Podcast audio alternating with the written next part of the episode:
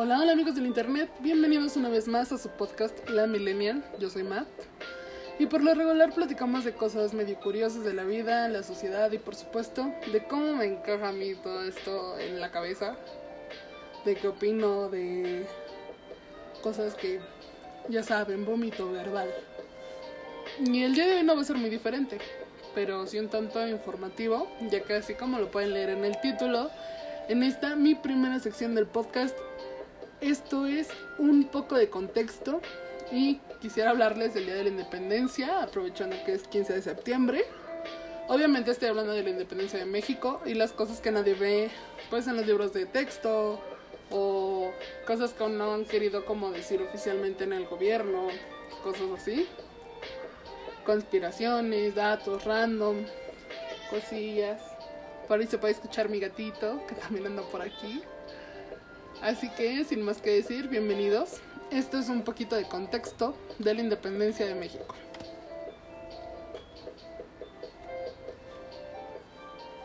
La guerra de independencia inició la madrugada de 1810 y terminó el 27 de septiembre de 1821, por lo que este 27 estaría cumpliendo ya 200 años del término de esta guerra, algo que se dice muy fácil, pero sabemos que, pues si ahorita nos costó pasar dos años, no me imagino 200. Algo que sin duda deberíamos festejar como muy platillos, ya que la paz es algo que regularmente no se ha visto en los últimos años. Pero ¿qué pasó antes de la independencia? ¿Qué nos llevó a buscar esta libertad? ¿Quién lo inició? ¿O por qué se dio? ¿Qué pasó en? No quiero hablar como tal de todo lo que siempre nos cuentan o de todo lo que de todo lo que ya sabemos que pasó, sino un poquito del antes y algunos datos curiosos que pasaron durante la independencia o después de la independencia. Hablando de factores externos, en los que pues obviamente como les estoy diciendo no me voy a meter mucho, pero sí que siento que es necesario mencionar como la ilustración que cuestiona el derecho divino de los reyes y planteó que todos los hombres son iguales a la luz de la razón y por tanto tienen los mismos derechos. O sea, aquí estamos hablando de Voltaire, John Locke, el barón de Montesquieu y Rousseau. Y de todo este de todo este cambio de ideas, ya viendo al hombre como igual, ya no olvidándonos de discriminación, de racismo. Todo esto es es un paso muy importante en la sociedad que muchas veces olvidamos o que realmente totalmente ignoramos de dónde viene. No, luego también podemos mencionar la revolución industrial, que cambió prácticamente todo el mundo con las máquinas, toda la manera de trabajar, de vivir, cambió todo. La independencia de las 13 colonias, o como ahora la conocemos como Estados Unidos de América, donde hago hincapié en el de América, porque algunos creen que solo ellos son América y todo lo demás es México. O sea, todo lo que vaya al sur es México, al norte está Canadá, ahí no pelean, pero ellos son América. No estoy generalizando, pero hay muchas personas que sí lo creen así.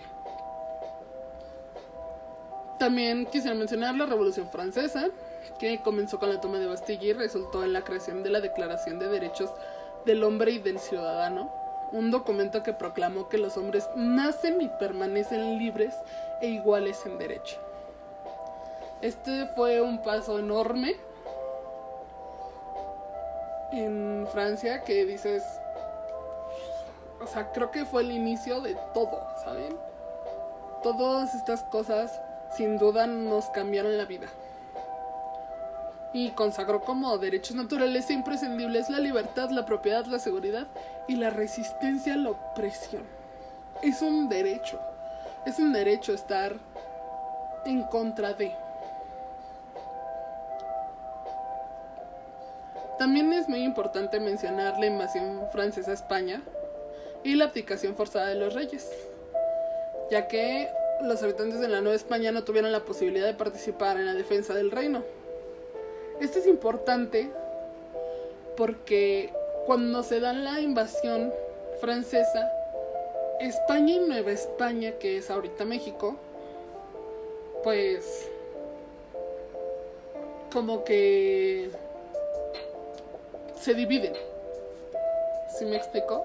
A pesar de que en algún momento Francia pensó que conquistando España iban a poder también controlar la Nueva España, esto se dividió un poco. Porque pues Nueva España no podía hacer nada, no podía viajar a España a defender y a pelear. Entonces se tomó como con una pequeña división ahí. Y en este momento el Cabildo de la Ciudad de México le pide al virrey José de Iturrigaray asumir el control del gobierno en 1808 y con ello reconocer la soberanía de la nación en ausencia del rey legítimo. Pero esta acción fue impedida por un grupo de españoles encabezados por Gabriel de Yerno, quienes hicieron un golpe de estado, destituyeron al virrey y encarcelaron a los líderes del movimiento. Como les digo, todo esto todo esto causó nuevas ideologías. O sea, cambió el pensamiento de los ahora mexicanos. Y cuando hablamos ya de lo que propició la independencia directamente, pues ya estamos hablando de cosas diferentes, pero esto fue lo que empezó a crear esa idea. Esa idea de que puede haber algo más, ¿sabes? De que podemos, podemos estar mejor. Ya hablando de causas internas, pues obviamente las reformas borbónicas que causaron la llegada de más españoles a la Nueva España, afectando la economía y el gobierno, porque pues ellos llegaban como reyes, ¿no?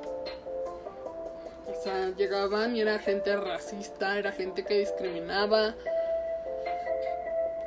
Y eso, aunque tuvo muchas consecuencias negativas, obviamente, también tuvo una consecuencia positiva que fue el empezar a hablar del patriotismo y la necesidad de defender y gobernar su hogar. Ya que, pues es como de, ¿por qué tú llegas a mi casa? Tú que no eres de aquí, llegas a mi casa y a tratarme mal y a querer que yo te sirva.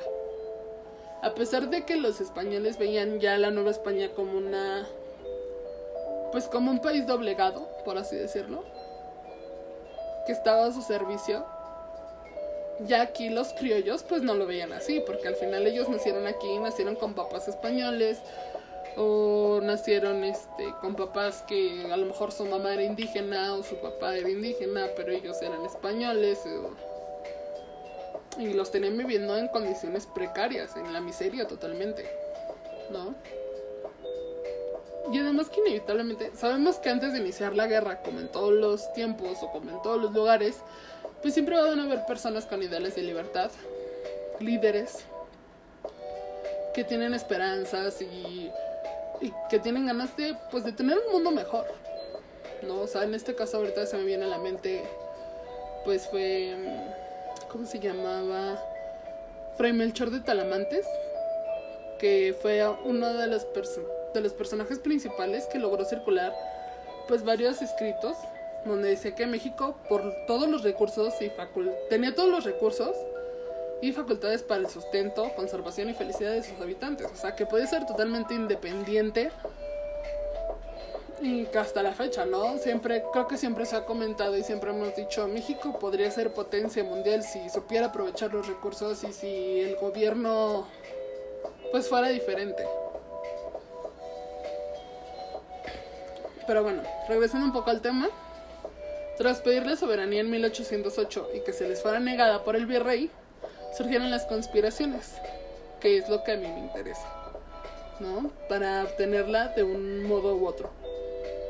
Una de las principales fue la Conjura de Valladolid, que en 1809, en donde ahorita es Morelia, Michoacán, fue organizada por José Mariano Michelena teniente del regimiento de infantería de la corona, donde se abordó que si España sucumbía ante Francia, ellos podrían resistir y conservar la Nueva España para Fernando VII, que era como que su legítimo soberano, o así lo manejaban, pero que le iban a conservar para él, o sea, que él los gobernara y deslindarse pues un poquito de España. Y que si los descubrían, pues iban a tratar de protegerse y sostenerse, o sea, no se iban a dar por vencido esta conspiración realmente no, no rindió frutos ni llegó a consolidarse porque uno de los miembros, de los cuales pues busqué pero no encontré el nombre, los traicionó y denunció para que los encarcelaran, pero al ser una conspiración entre comillas para proteger a Fernando VII, pues el castigo no fue tan grave porque lo tomaron como una acción benevolente pues para su líder, ¿no? Una de las conspiraciones más famosas fue la de Querétaro, en 1810 en casa de José Miguel y Josefa Ortiz de Domínguez, que disfrazaban como tertulias literarias. Perdón, se me traba la lengua, estoy aquí leyendo como si fuera exposición. Pero disfrazaban como tertulias literarias con el fin de construir una junta gobernativa también a nombre de Fernando VII. Y no sé ustedes, pero a mí esto me da como que lo querían, ¿no? O como que de alguna manera lo trataban de mantener en su lugar. Yo no sé si es por miedo o porque a lo mejor vieron que no. que al hacerlo en su nombre no iba a haber tantas repercusiones si los agarraban. Pero por lo que encontré de algunas que se quisieron formar, algo así, todas eran a nombre de Fernando VII para que él se quedara como legítimo soberano. ¿No? O sea, se juntaban diciendo que iban a leer un libro y cuando nadie los veía ya estaban dando golpes de estado. Pero bueno, sigamos. Em, el plan era levantarse en armas el 1 de octubre tomando el gobierno y colocando a Allende, Hidalgo y Aldama como líderes. Y prepararon un arsenal en Guanajuato y en Querétaro, ya que ahí en Guanajuato había otra secreta, otra junta secreta liderada por Allende, Aldama y Abasolo. Pero luego el 9 de septiembre José Galván, que fue un empleado de correos muy chismoso, denunció la conspiración y pues ya saben, ¿no? Siempre tiene que haber alguien que se le va la lengua. O sea, estuvo medio feo, pero pues al final los acusó. Y después de algunos arrestos y el verse acorralado a José Fortis de Domínguez, logró enviarle un mensaje a los conspiradores de San Miguel el Grande, en Guanajuato donde al enterarse que sería arrestada, Aldama viajó a Dolores, donde estaban Hidalgo y Allende, para ponerse de acuerdo y ya levantarse en armas. O sea, realmente el detonante de la guerra de independencia fue que, que ya estaban empezando los arrestos. Pero si no hubiera sido por Josefa, los arrestan a todos y vámonos, ¿no? O sea, no pasa nada. Porque al final cuando empiezas a jalar del hilo, pues va saliendo todo pero realmente su arresto y el que ella lograra mandar ese mensaje fue el gran detonante de la de la independencia, o sea, fue como que la gotita que derramó el vaso. ¿No? Entonces esto fue ya el, durante la noche del 15 al 16. Entonces se dice que en la madrugada del 16 de septiembre Hidalgo dijo, y cito textualmente, ¿eh? yo ya saben que aquí, súper informadísima. Dice, sí, lo he pensado bien y veo que estamos perdidos y que no queda más recursos que ir a coger cachupines. O sea, que ya levantarnos en armas, irnos contra todos y, y ya no tenemos de otra. O sea, o lo hacemos ahorita o nos fusilan, nos encarcelan a todos.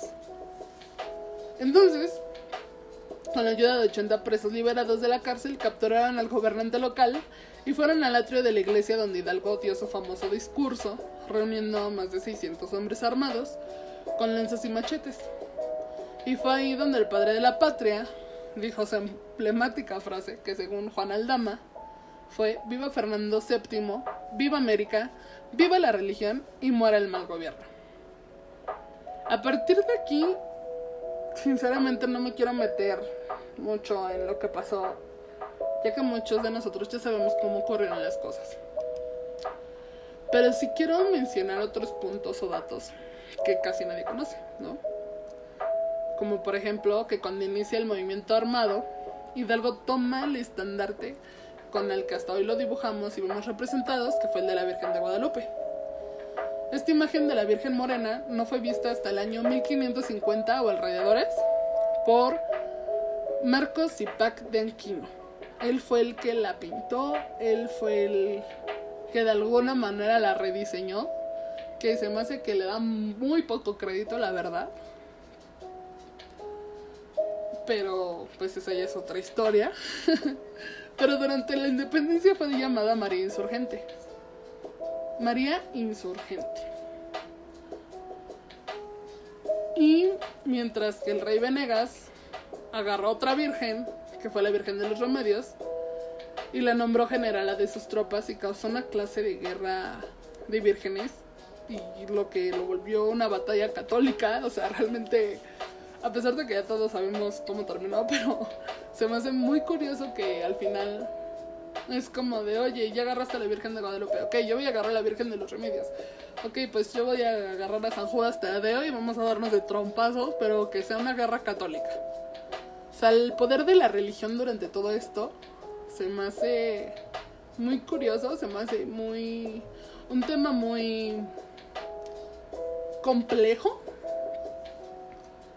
de religión, que a pesar de yo ser una persona que fui criada en una casa católica, por así decirlo, pues sí es como de se supone que estamos peleando por independencia, por igualdad, por por libertad.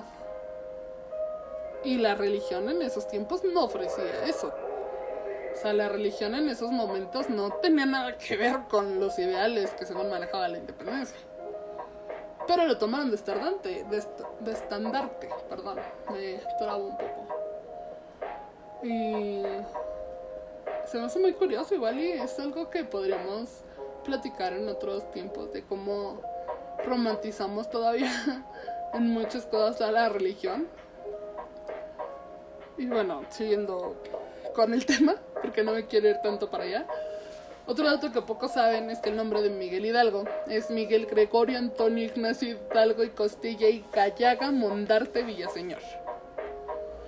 Es el nombre más largo que he dicho hasta ahorita sin trabarme. Pero pues son cosas que pues uno no sabía, ¿no? O sea, yo creo que ni en la escuela te lo dicen. Nada más te dicen Miguel Hidalgo y Costilla. Y hasta la fecha es como se queda, ¿no? Bueno, pero sigamos. También tiempo después habló de que la historia ocultó muchas cosas sobre Hidalgo, como sus hijos, sus mujeres, vicios, el ego que se creó durante la de, dentro de la batalla. Pero pues por el bien de la religión y de la imagen, como les digo que la romantizaban totalmente, pues obviamente se censuraron y no aparecen en ningún libro oficial de la SEP. Si tú te vas a un libro de cuarto, quinto de primaria, todavía están los de la secundaria, que se supone que ya son un poco más, como que más duros por, por la edad, porque obviamente un niño de 10 años no le dicen, no, y agarraron y lo acuchillaron por acá, lo, lo patearon por allá, no, no lo, no lo dicen. ¿Debería? No sé ya es... Eso ya es otro tema. Pero al final son cosas que no aparecen. ¿No? Y tampoco se habla de los problemas ideológicos que tuvo con Allende. Y que incluso se dice también que Allende intentó varias veces envenenarlo durante la guerra. Porque llegó un punto en el ego de Hidalgo que se autodenominó Alteza Serenísima. Y pues con esa subida de ego, yo creo que no a todos les pareció y obviamente no justifico el que lo haya intentado matar, pero pues es que yo creo que así como estaban reaccionando era algo natural, ¿no? Se me hace un poquito absurdo porque ¿por intentar tanto con veneno si sabía que Hidalgo estaba rodeado de gente que lo cuidaba, que estaban todo el día sobre él? Y no se lo llevó como que a un rinconcito como de Hidalgo, acompáñame a caminar y de repente ¿a qué creen que nos nos intervinieron y lo mataron y un balazo, ¿no? O sea, no entiendo por qué tanta complicación ahí. Pero, pues cada quien, ¿no? Cada quien elige la manera en la que quiere matar a sus enemigos.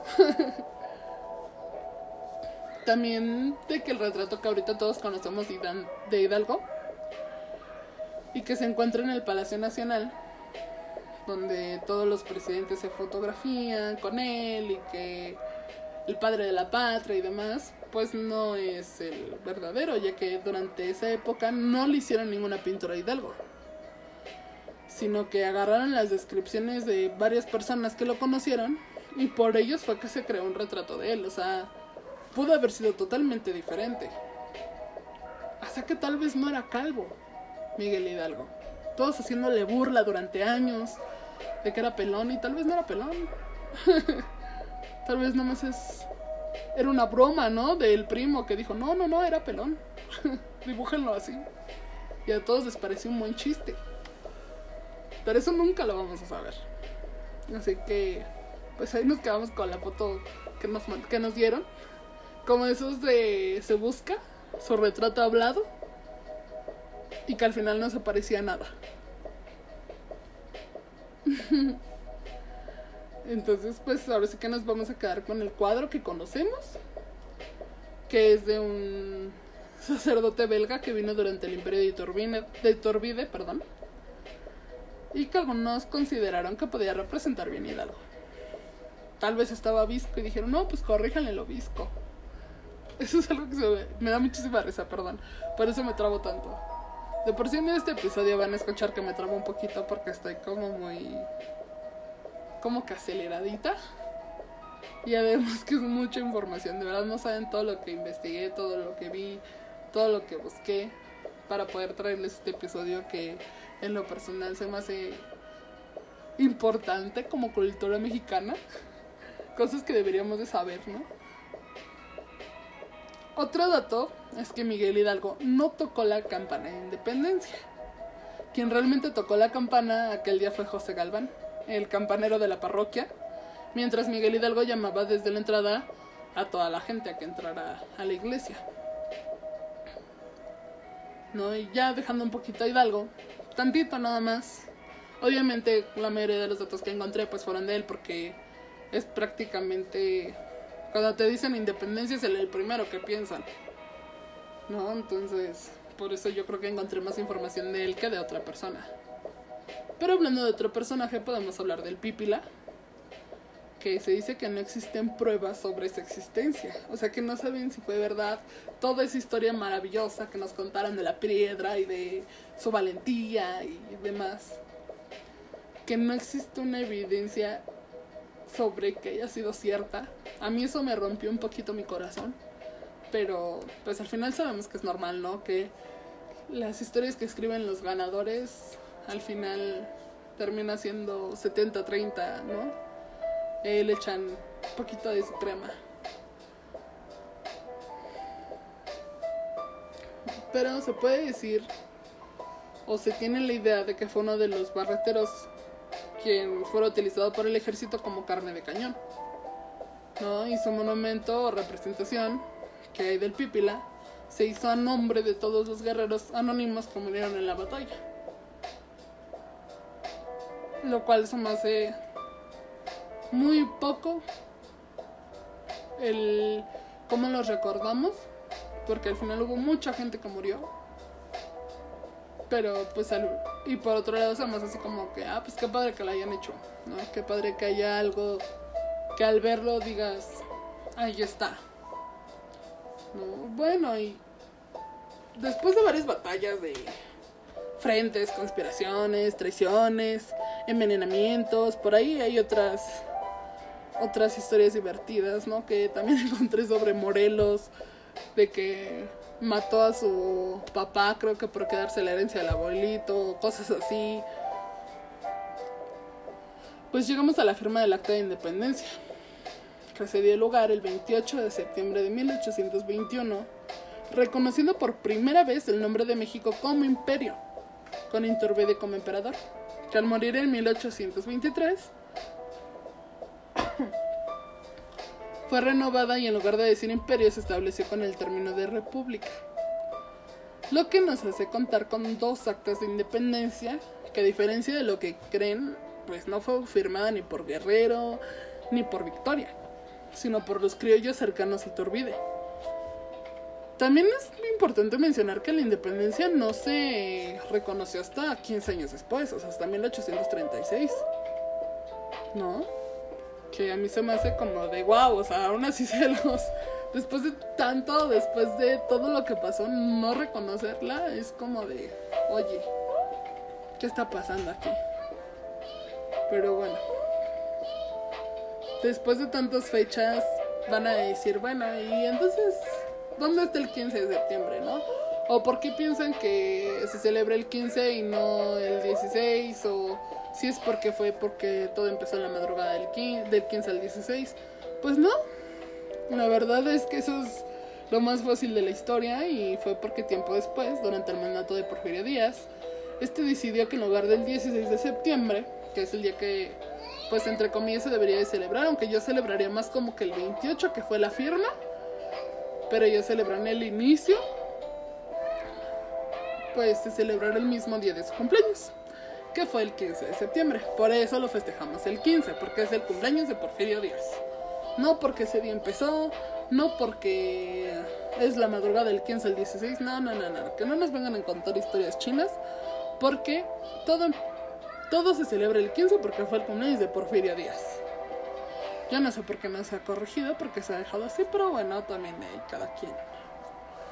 Así que, pues, creo que después de todo este contexto, amigos, después de toda esta información, no me queda más que dar a reflexionar, ¿no? Porque aún hoy en día los libros siguen tan censurados y glorificando a personas que al final, pues como todos cometen errores, o sea, creo que los romantizamos mucho, creo que los tenemos en unos pedestales como intachables, digo, al final a Hidalgo se le recuerda como que fue un cura y fue un cura revolucionario, fue un cura que peleó por la libertad de la gente, pero al final también tuvo sus defectos y también tuvo sus... Pues ahora sí que sus conflictos, ¿no? Y también hablamos de que es gente joven, ya nosotros nos imaginamos como realmente como muy ancianos, muy viejitos, como todos unos señores, y muchos de los que pelearon en la independencia eran, eran jóvenes, no eran tan viejos. ¿no? O sea, siento que los ponemos como figuras inalcanzables, como intachables. Y yo creo que ahorita es necesario bajarlos a todos de ese pedestal. ¿No? Y sé que me han dicho, no sé, que tal vez yo me malviajo mucho con estos temas y, y me van a decir que se me olvidaron más personajes y se me olvidaron más fechas o más cosas importantes. Pero creo que no quería hacer de esto como una clase, como un documental, un... Nada más dejarlo como... Como, como lo que es, ¿no? Como un poquito de contexto. Como que un poquito de historia para que nosotros retomemos esa identidad mexicana, porque siento que ahorita la estamos perdiendo muy cañón. Siento que que a veces no nos importa. Y me incluyo, ¿no? Porque yo creo que hay años que yo también he sido así como, ah, ¿sabes qué? Pues la fiesta y demás, pero igual no me dan ganas de hacer fiesta. ¿No? O que he recibido amigos en mi casa que no festejan con sus familias. Hay mucha gente que no lo festeja. Mi hermano le gusta irse al centro a festejarlo. El año pasado estuve con mi. Con, yo con mi mejor amiga también. Porque pues porque no tenía ganas de estar en mi casa y salí. Me fui a festejarlo con ella y con su familia y demás. Pero todo muy tranquilo, o sea, y algo que sí me acuerdo mucho es que estaban preguntándole a los niños sobre la independencia y que no sabían nada. ¿Por qué a nuestros niños ya no les importa? Yo me acuerdo que yo era una niña que pasaba por la bandera de México y se ponía a cantar el himno nacional. O sea, ponía en pose de saludo, ya saben, ¿no? Entonces, como que siento que nos hace falta un poquito más de interesarnos en estas cosas. De hecho, en mi siguiente episodio voy a hablar también de ya un poquito de del Día de Muertos. Ya voy a empezar con esa temporada porque me encanta y ya quiero empezarlo todo. Pero este, sé que todo es tiempo, todo va poco a poco. Pero quisiera que nos interesáramos en lo que es importante, por qué estamos haciendo las cosas. Porque al final todos sabemos, 15 de septiembre, ah, pozole, pambazos, este, tostadas, yo qué sé, comida mexicana, chiles en hogada pero nadie sabe la historia de y todos esos platillos tienen mucha historia también. O sea, por ejemplo, los chiles en nogada que son como todos los colores que se usaron que todos dicen, ah, pues la bandera de México y que no sé qué. Claro que no, fue por el ejército trigarante. Ni siquiera fue por, ay, la bandera de México, no. O sea, empapémonos un poco de, de nuestra cultura, de nuestras raíces y abracémoslas y volvámoslas a revivir. Porque yo creo que no hay nada más padre que educarnos y que crecer con todo esto. O sea, yo veo a mis sobrinos y me gustaría que les interesara y me gustaría que vinieran y me dijeran quién es Miguel Hidalgo, quién es este, quién es el Pípila, ¿no? ¿Quién es Josefa? Yo qué sé, que, que tuvieran esa curiosidad. Nos veo, nos veo un poquito perdidos como sociedad, nos veo un poquito como que nos siento sin patria, ¿sabes? Es como con ese sentimiento. Siento que ya nada más ah, pues sí, se festeja esto y ya. Ah, pero no fuera Halloween, no fuera Navidad, no. Cosas que ni siquiera fueron de aquí. O sea, ¿sí me explico? Entonces, abracémonos un poquito, abracémonos como país. Y abracemos toda esta cultura que nos rodea. Somos un país lleno de cultura, lleno de cosas tan bonitas que creo que podríamos aprovecharlas mejor. ¿No? Y también pues creo que por lo mientras no está mal saber que estamos aquí comiéndonos unos buenos chiles en hogada en honor a los que lucharon.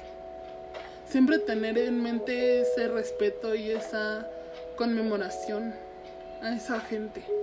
Sentirnos orgullosos de nuestros antepasados, de nuestras familias. Hubo mucha gente de nuestra familia que estuvo en esas cosas, que estuvo presente en esos momentos. ¿No? O sea, y no nos estamos yendo tan lejos, estamos hablando de 200 años. Estamos hablando de que nuestros tatarabuelitos estuvieron ahí y que tal vez les tocó pelear. Me acuerdo que yo iba en la escuela con una niña que era en la primaria, que era sobrina o, o descendiente directo así como de nietos o de, de nietos o de sobrinos. ¿Nietos? De Porfirio Díaz y dices, wow, o sea, bueno, ¿y qué sabes al respecto? Y pues obviamente, digo, yo sé que ahorita no... Pues no era una pregunta lógica, ¿no? A una niña. Pero sí me acuerdo en eso y dices, Uf, o sea, toda la historia que debe tener tu familia y no la sabes, ¿no? O tenía otro compañero que se apellidaba Santana y que en el Museo de la Revolución Mexicana, que fuimos una vez en la primaria, igual en Chapultepec o algo así, que hasta la fecha sigue siendo muy amigo mío, este, y no lo dejaron entrar por su apellido. Y eso así como de, wow, o sea, qué falta de... qué falta de conocimiento y qué falta de todo, ¿no? Porque si nos ponemos a pensar en todos nuestros antepasados, ni siquiera sabemos a dónde va a llegar y por un infortunio porque ni siquiera estaba separado, o sea, él era Santana como tal, junto. Y no, y no tenía nada que ver con Santana, con el, con el personaje histórico, o sea, y por eso ya no lo dejaron entrar y quién sabe si hasta la fecha lo dejen. Creo que nunca lo volví a intentar, sinceramente. Yo no lo volvería a intentar. Me hubiera quedado con un muy mal sabor de boca, más siendo en una excursión de la escuela o sea, no me imagino el compromiso de mis maestros al ver que no lo dejaban entrar. Pero siempre va, a hacer falta ese poquito de contexto. Y por eso quise crear esta sección y quiero hablar de más fechas. Y por eso dije, bueno, sería buena idea pues meterlo ya como un segmento, ¿no? Del podcast. En el que poco a poquito, al menos una vez al mes, dar un poquito de contexto sobre las cosas que pasan y que abracemos más nuestra cultura, nuestro país y no lo dejemos, que no dejemos perder nuestra identidad como mexicanos. Pero bueno, yo aquí podría seguir hablando mil años, pero creo que por mi parte sería todo. Les deseo unas muy buenas, felices fiestas patrias. Que se lo pasen con las personas que más les animen, que más quieran. O con sus amigos, con quien sea, realmente que ustedes estén a gusto, que se la pasen bien, que se echen un tequilita, que no hay nada más mexicano que el tequila. Y pues que se la pasen dentro de lo que cabe con las medidas de sanidad, porque la pandemia está dura todavía. Síganse cuidando. Mi nombre es Matt. No olviden seguirme en todas mis redes sociales, que son Twitter, que es arroba Matt escrita, con doble T, Matt. Y también en Instagram como Matt en Fotos. También voy a abrir un nuevo, un nuevo Instagram para nada más para el podcast. Y pues denle notificaciones para que les avisen cuando están los nuevos capítulos, porque se vienen cosas muy, muy, muy interesantes. Entonces, pues esténse al pendiente. Recuerden que los quiero mucho. Bye.